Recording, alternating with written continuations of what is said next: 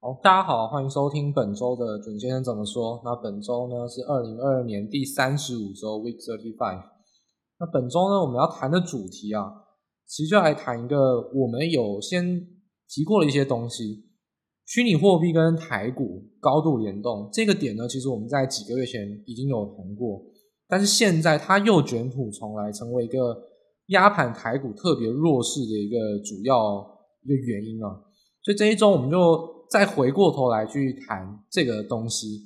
因为先进周我们一直讲重指数轻个股嘛，指数很弱，所以呢，我们就去选择中小型个股。我们在正向的去看哪些个股强，我们就讲哪些。那还是维持着中小型个股抗跌，但是指数还是很弱。那这一周我们就换个思维，我们就正面对决啊。那很弱的这个类股到底有多弱？能不能短期？就是一天两天之内有没有转换反转的余地？它需要的条件是什么？这就是我们这一周想要谈的主题哦。强的还是很强，弱的我们现在正面来对决。那到底它有多弱？能不能止跌？不要再这么弱？就是本周我们要特别提到半导体跟虚拟货币的这个联动关系，怎么来去看外资的一个思维？那相关的内容呢？我们等音乐结束之后再跟大家来好好说明。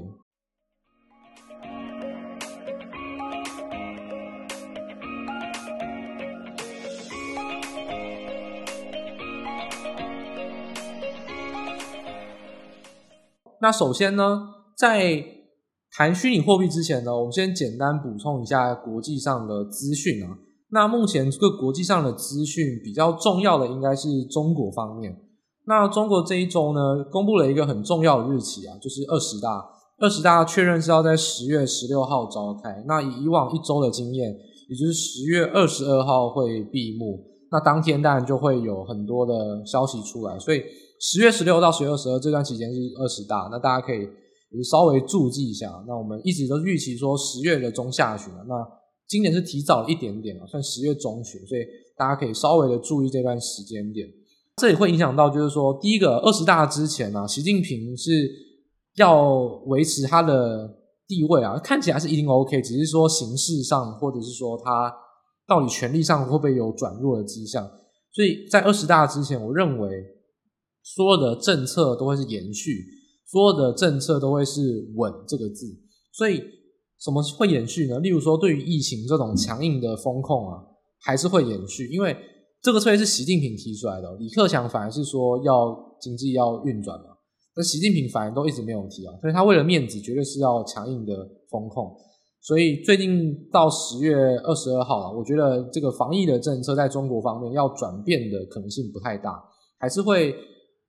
装模作样的还是会维持这个，我们就是要坚决强硬清零，明知道不可能，但就算要改变这个决策，也要等二十大之后，因为这个面子挂不住。那还有另外一个就是台海关系哦，我认为台海关系在二十大结束之前哦都不会有太大的事情，因为现在看起来它是要已经剩一个多月，它没有必要再去说立战功啊，我要飞飞机飞过来，它该立的都已经立完了。现在二十大现在反而要是要管好内政，他要把地位巩固好，权力跟结构。想坦白就是分猪要赶快分一分啊！谁是你的政敌，谁是你的好朋友？利益结构要赶快巩固好。所以二十大之前，除了防疫政策不会改变，我还有在就是台海啊，台海应该是会呈现一个消息面的真空，就是最近不会有什么太大的消息，就是大家可以比较安心的地方。那除此之外呢，还有比较关心就是我们一直有提到，就是中国的沪深股市哦，就是沪深，就是上海跟深圳两个交易所，沪深股市。在中国最近是呈现很弱势的现象，那像沪深三百都是已经破了波段的低点，在这情况下，大家比较留意的就是维持股市撑盘的都是一些比较不好的股票。我认为比较不好的股票就是银行股跟白酒股，因为这些都是比较没有实体制造，比较呈现所谓估值的一些股票。但是如果像是比亚迪啦，或者是说像是呃隆基股份啊，做太阳能的，或者说像是宁德时代，我们的宁王啊，这个做实体制造业是有高度成长，成长展望也是比较好的一些实体制造业，反而在最近都是很弱，所以这种情况下，中国的筹码状况要比较留意哦。就是我们还记得大家，我们在上个礼拜我们讲台股的主动基金有这种炒作。然后呢炒到两三倍高之后呢再到货，然后获利了结的现象吗？我要告诉大家一件事情哦，就是这个东西啊，在中国是非常非常类似的，而且过有过之而无不及啊。中国这个东西它没有专有名词，就叫基金抱团。上个礼拜我用到“抱团”这个字，不是我发明的，就是中国从十几年来一直都有“基金抱团”这个字。他们就是基金股啊，都会去买特定几档股票，一起去炒作，把它炒到很高，然后呢，再一口气的去到货。这一季啊，上一次的基金抱团炒作，然后到货，那个到货时间点就在三月初到三月底。就是港股破底那段期间，从那个之后，中股是先筑底，先反弹，然后这一阵子也是开始到货，又开始出现这种基金抱团的危机哦。那这一波的基金抱团，他们抱团哪些类股呢？都是新能源。举例来说，包含三大的类股啊，像是电力设备，或是电动车，或者是绿电。那我举指标股，以电力设备来说，最指标的应该是国电南瑞，就是做。特高压，或者是说新兴电厂的一些设备，或是界面设计，这种就是电厂电力设备相关的。那电动车指标股，但想都不用想啊，就是宁宁德时代跟比亚迪。那以绿电来说，就是隆基股份啊，或阳光能源这类太阳能的，或是离岸风电的类股，全部呢都是涨了非常多，然后近期呢跌得非常凶，其实也都算是基金抱团。所以要比较小心的是说，最近呢。中国在降息之后啊，所以人民币是接近七这个关卡，在外资上面是有一些卖压力道，然后呢，内资自己又开始出现基金抱团股了，这种开始鸟兽散了，所以大家要比较小心。最近中国的股市啊，我觉得也是比较偏弱势的，尤其在相关的政策在二十大之前不会明显的改善的情况下，我觉得还是有很多的。中国营收占比比较高的公司都还是要比较小心哦，都还是要观察一下中国股市的状况。我觉得最近不是说能非常乐观的一个时间点，就是中国营收占比高，还有中国相关的现象，都会是利空利多都没有什么明显反转，会呈现一个比较弱势的震荡，大家比较小心。那回过头来，我们来讲本周的主题哦，就是虚拟货币、虚拟货币、半导体。再联动到台湾、韩国两个股市，这个连锁关系啊，简直就像是死亡的螺旋。虚拟货币跌，就去杀 NVIDIA、AMD，费半成分股就跌，费半成分股跌，台湾、韩国股市呢就被迫了要跟着去杀，就是这样子一个很想坦白是有点莫名其妙的螺旋关系啊。但是外资确实他们的资金态度就是捆绑在一起啊，虚拟货币。然后呢，CPU、GPU 的厂商再加台湾、韩国股市，就是绑在一起。那我们也是举过很多类似的例子啊，就是以比特币期货跟加权指数来做一个相关系数的数据的话，那我们之前有跟大家讲过，在最高峰的时候是零点八九，那现在还是很高啊，那微幅下降了是零点八。那举几个例子来说，大家都可以知道我讲的有没有道理。这个是数据哦，根本没有主观任何意见。台湾、韩国股市到底跟虚拟货币有联动多深？以九十天相关系数来说，台股是零点八，韩国股市是零点八八，全世界最高。那台积电的 ADR 呢？零点七九，所以你就知道虚拟货币影响到 NVIDIA，然后呢，尤其台积电 ADR 在美国的夜，美国的日盘、台湾的夜盘已经开始反应，然后台积电 ADR 影响到隔天的台积电，所以你看到台积电 ADR 零点七九。台股零点八，基本上这个就是很建立起来一个因果关系。那再举一个更好笑的例子，大家知道吗？费城半导体跟比特币的相关系数是多少？只有零点六二。费城半导体跟比特币的联动性还比台湾、韩国更低。举一个也是科技股，大家都说科技股、科技股吗？纳斯达克呢？纳斯达克以前是驱动比特币最重要因素，但在今年已经不是了。纳斯达克跟比特币的九天相关系数在现在只有零点三二，非常非常的中庸的水准。所以这也是要跟大家讲说，其实之前为什么美股在涨，雅股落后，就是虚拟货币没有补涨上去，虚拟货币多跌了一段，就造成整个半导体股市被压抑，就造成台湾跟韩国的指标半导体股也被压抑，这就是完全一个连锁捆绑在一起。外资讲坦白一点。外资不懂半导体的基本面，但他在实际上他钱多啊，他是老大，他就是这样子来操作，所以你就是必须要去提防这一点。很简单的一个一个道理就是说，如果半导体的需求，不管你去讲伺服器，不管你去讲呃车用的自驾晶片都好，他没有在跟你认同，外资就是打定主意，虚拟货币是造成半导体上涨的原因。因为听起来有点片面，但外资就是这么认为。所以现在你外资一旦去忽视说，其实我们就以台电来讲好了，台电的先进制程大概也就三分之一到四分之一是电竞显卡、独立显卡相关，只有另外三分之一是来自于不管像其他的高速运算晶片，然后或者说你说像苹果的手机运算晶片等等。所以台电完全不是，如果跟 NVIDIA 比啊，台电反而还没有这么联动。但事实上，以股价上来说，台积电跟三星的股价反而跟比特币绑得更严重，而且更好笑的是，三星的晶圆代工的比例其实很少，它赚的钱是做记忆体，记忆体跟虚拟货币的影响力就占的是又更没有这么多，它影响性又更小一点，所以你会看得出来说，外资在这个地方，你说它是有基本面上，或者说它有一些策略性的考量吗？我觉得完全不是，真的就基本面而言。真的不要相信外资，外资真的没有比我们懂半导体，完全他做事情就是不符合现在这个合理的基本面现象。所以外资的思维很简单，就是程式单联动，它就是设定好虚拟货币 A B D 啊、台积电 ADR，隔天三星跟台积电，然后台湾、韩国半导体一起跌，它就是绑在这一块。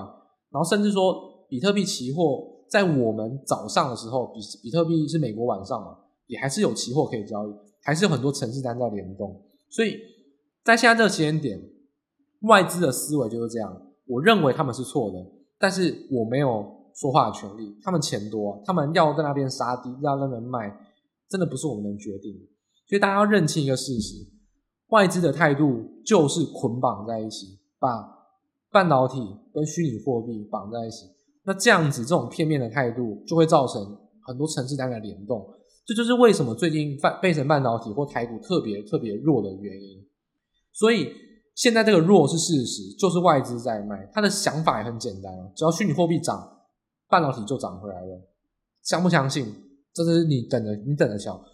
现在虚拟货币已经连续四五天都没有跌了，五日线准备要站上，一站上之后往两万二去迈进，你就相信费城半导体在晚上马上就大涨。这个就是外资非常想想没真的很愚蠢的一个现象。大家程式单就是这么设定，你就是必须在看看到我们指数就会被这样子去去做个影响啊。因为台湾光台积电一档就占了二十八趴，然后整个半导体占占的占比啊是有将近到五十趴的一个水平，所以也不得不去承认说半导体的沙盘对于指数上的影响是很大。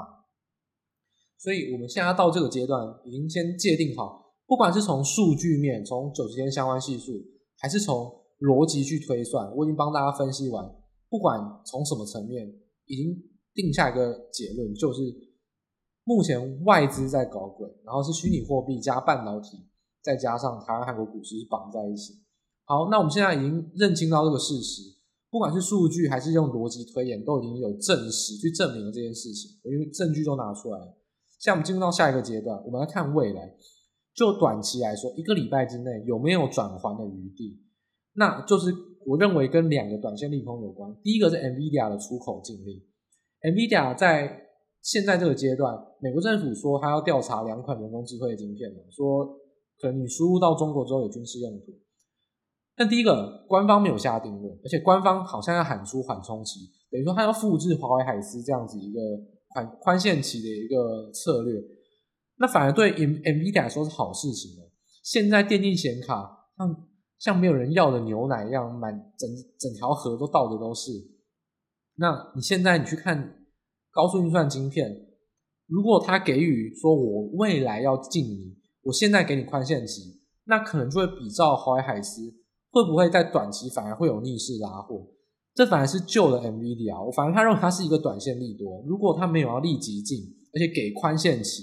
就是。未来进无所谓，现在还反而给宽限期，是有可能短线上反而造成逆势拉货。因为现在 NVIDIA 一直在去做砍单或降价，那反而在这这期间点有人去补上这段时间的空窗期，其实对 NVIDIA 反而是好事情。所以 NVIDIA 出口经历，我反而认为这个短线上利空已经反应完毕，甚至还有可能，如果出现一个条件，就是如果他说给予宽限期，反而会变短线利多。这点是大家在转圜余地上可以留意的地方，就是跟半导体有关。那另外一个跟虚拟货币直接相关的，就是以太坊二点零就是 POS 机制哦。呃，以太坊二点零简单来说啊，就是以前有挖矿机啊，现在的算力呢，不是用运算能力来计算。它是用抵押机制，所以呢，以后挖以太币再也不需要挖矿机，再也不需要挖矿机，它这样子可以节省百分之九十九的电力。所以先撇除掉半导体的利空啊，以太坊他们去做这件事情是完完全全非常棒的一件事情，因为虚拟货币一直以来被人家诟病就是做无谓的资源消耗，所以它改了 POS 机制哦，从 POW 改成 POS 机制是完全对这个世界。有正向发展，也就是我是说，NFT 没有前景，但是虚拟货币会有前景的原因，因为虚拟货币有它的技术进步跟技术的价值所在。所以说，以太坊二点零确实是做了一个非常棒的决定。当然，直接上的冲击就是，如果挖矿机啊不能再挖矿，那这些挖矿机就会变成满街的显卡，到处都是啊，这是大家要特别特别小心的。以太坊二点零在九月六号上路哦，那达到 Paris 这个难度，就是说完全合并啊，接轨，应该是九月的中下旬，所以其实是马上就要面临到合并这件事情。所以挖矿机不能再挖以太币，它只有两条路哦。第一个就是去挖其他还有在用算力计算的虚拟货币，但是其实这些货币的市值都很小，所以你的算力就会膨胀，等于说你这么多的算力集中在以太坊，瞬间集中在其他地方。其实资源是会过剩，那其实也效益也是会很低。那另外一个就是说，现有的很多矿工啊，打死不退，那我就把以太坊分叉嘛，我分叉出来一个以太坊某某某，它还是延续的 POW 机制，那这样子就可以延续的挖矿这条路。但是我觉得这个路基本上是很多矿工在去做打算啊，但我觉得这基本上有点像老鼠会，因为以比特币的例子来说。比特币已经分叉过好几次哦，分叉过后的货币基本上分叉完都是最高点，然后一路的都是缓跌，因为还是会集中交易在原本的虚拟货币，也就是说，以太币就算分叉，那终究大家还是会回去做以太币的交易。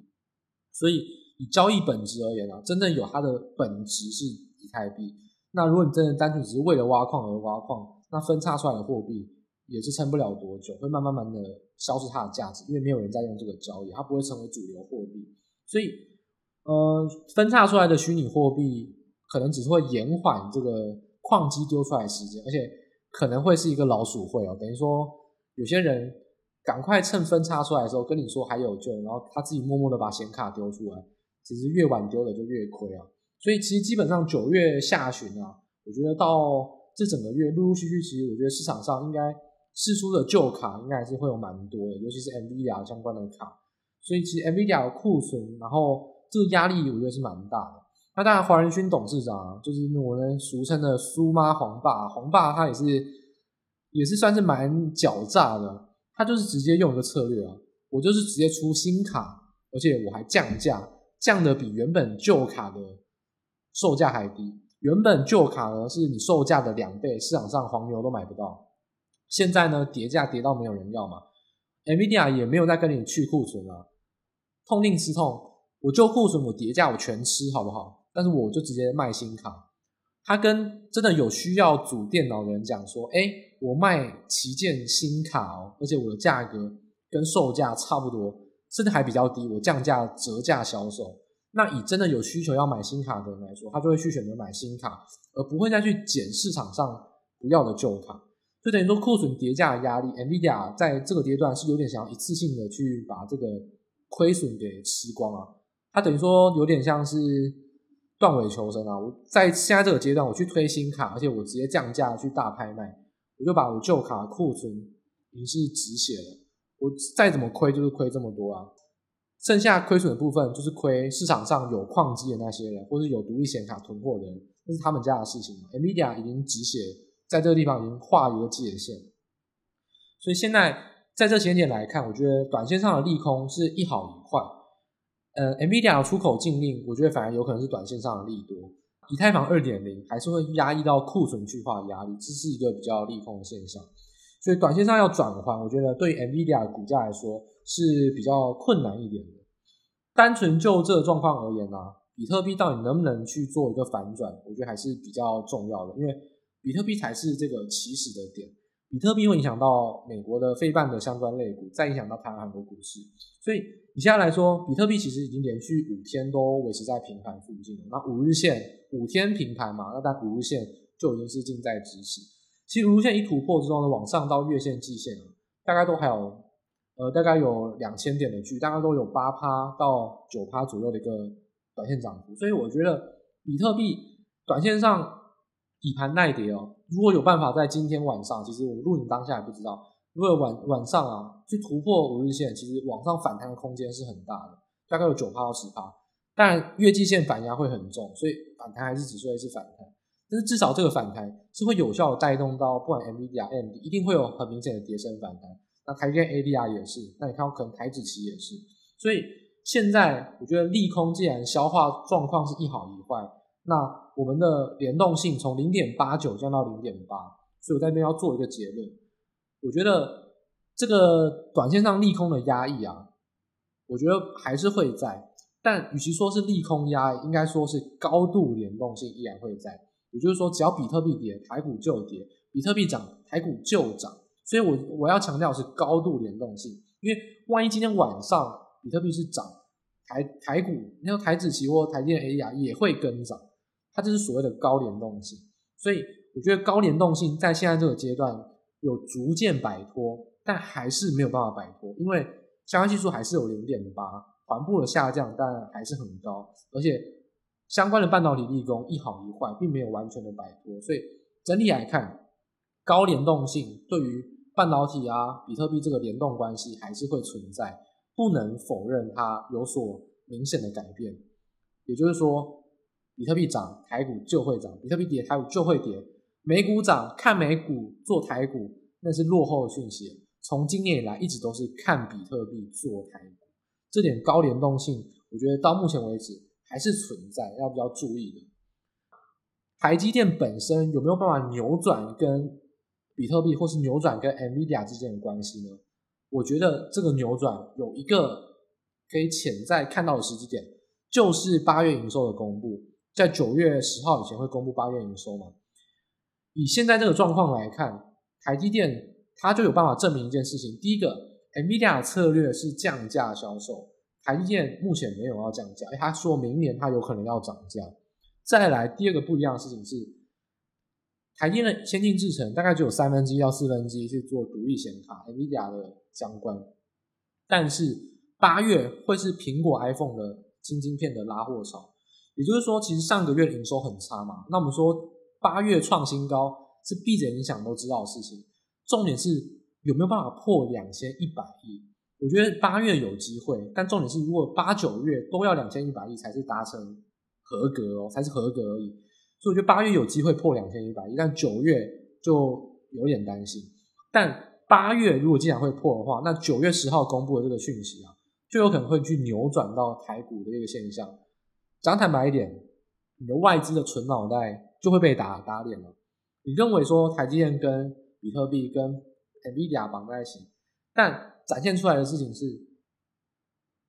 比特币在跌，NVIDIA 在降价，台积电营收创新高，而且还展望明年涨价，那就等于说告诉外资一件事情，就是说不要再把台电跟比特币绑在一起。那当然，我们的好，我们的难兄难弟韩国股市也一样。三星跟海力士基本上做记忆体啊，做相关的一些品牌的东西，怎么可能会跟虚拟货币有非常高的联动？NVIDIA 自己一个人惨就算了，怎么可以把三星跟台积电拖下水？所以我觉得，在公布营收或相关苹果一些新机消息啊，或三星公布新机的消息，其实也都是会在最近啊，会是一个扭转的机会，能不能出现？台积电看营收吧，我觉得两千一百亿这个门槛过，会有机会出现垃圾盘，指数在跌。有有什么方法扭转？其实一百零一招就是垃圾盘，指数在跌，一定第一个出现的就是台积电，然后垃圾盘，然后把指数去校正回比较合理的价位。所以现在来看，要打破这个联动的僵局，就是台积电。那看起来这个大事件会落在苹果营收，苹果占台积电，或者苹果新机发表，可能九月六号，可能到九月十号，台电公布已经制作好了苹果晶片的营收。其实这都会是有办法去改观的一个动作，所以我觉得下礼拜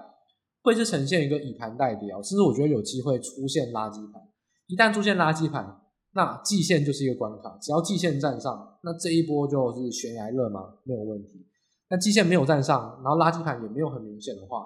台股是真的要考虑一下外资到底在打什么打算，这是很危险的事情。所以垃圾盘出现，季线站上，其实台股就会跟我们原本的预期是一样的。也就是说，九月中、九月底都还有续涨的空间，然后中小型股拉了很多，那也会休息。然后垃圾盘出现之后，重新把主流的资金量真的去回到半导体类股。所以总结而言呢、啊，我们现在要预测是说，出现垃圾盘，然后大盘站上季线之前啊，其实操作策略没有改变，指数相对的是比较疲弱，呃，有跌会跌的感觉很艰辛，就算反弹。也会涨得相对来说卖压蛮重，所以这个指数啊，垃圾盘是必要出现的。台积电还是引领着台股的关键，包含整个指数的关键，因为金融股完全助涨助跌。呃，最近美股股债是同涨同跌，所以金融股几大寿险股的投资利益就是随着股债波动，完全没有支撑的效果。当股票跌，金融股就跌；当股票涨，金融股就涨。所以金融股现在是完全是一个。很尴尬的角色，完全有办法去主动的扭转盘势，还是只有台积电了。所以下个礼拜，我觉得九月六号的苹果新机发表，到下礼拜一可能台积电公布，下下礼拜一公布台积电营收等等，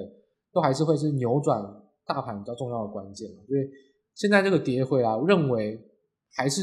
看反弹，到九月底前还是看反弹。所以跌深当然是有低阶的机会，但是在大盘站上季线之前。我觉得低阶不要去接真的跌很深的股票，先去还是先选择中小型，然后非主流融资买进的比较多为主的股票会比较好。站上季线之后呢，我们就可以把叠升的股票好好去低接。现在叠升的股票先观望，我也没有要看空，因为我觉得台股现在这个位置真的是有点被外资错杀。但是叠升的股票现在还是先不要买，就先以先观望。只要台积电出现垃圾盘。再加上大盘有站上季线，跌深的股票后面还有很多机会，因为中小型股这一波涨很多，后面还有的是给跌深的电子股、半导体股去做表现的机会。所以在站上季线之前，低阶没有改变，但是先减融资买的股票，先减非主流、比较投机的中小型股。那我们也推荐大家已经一个月了，自行车、高尔夫还是一样，这就是口红效应受惠的个股。那也是比较非半导体，它营收逆势会成长，而且跟盘势就是很逆的主流在走的一些比较逆的盘势的一些好股票。那当然还有一些设备类股，我觉得最近可以特别特别留意，往往是比较有这种中小型拉一波，然后呢休息，拉一波休息，就是可以比较逆的盘势的一些筹码股啊。那大家可以特别留意自行车啊、高尔夫或是设备类股，这会是有融资买进的话，会是比较适合的一些切入的机会。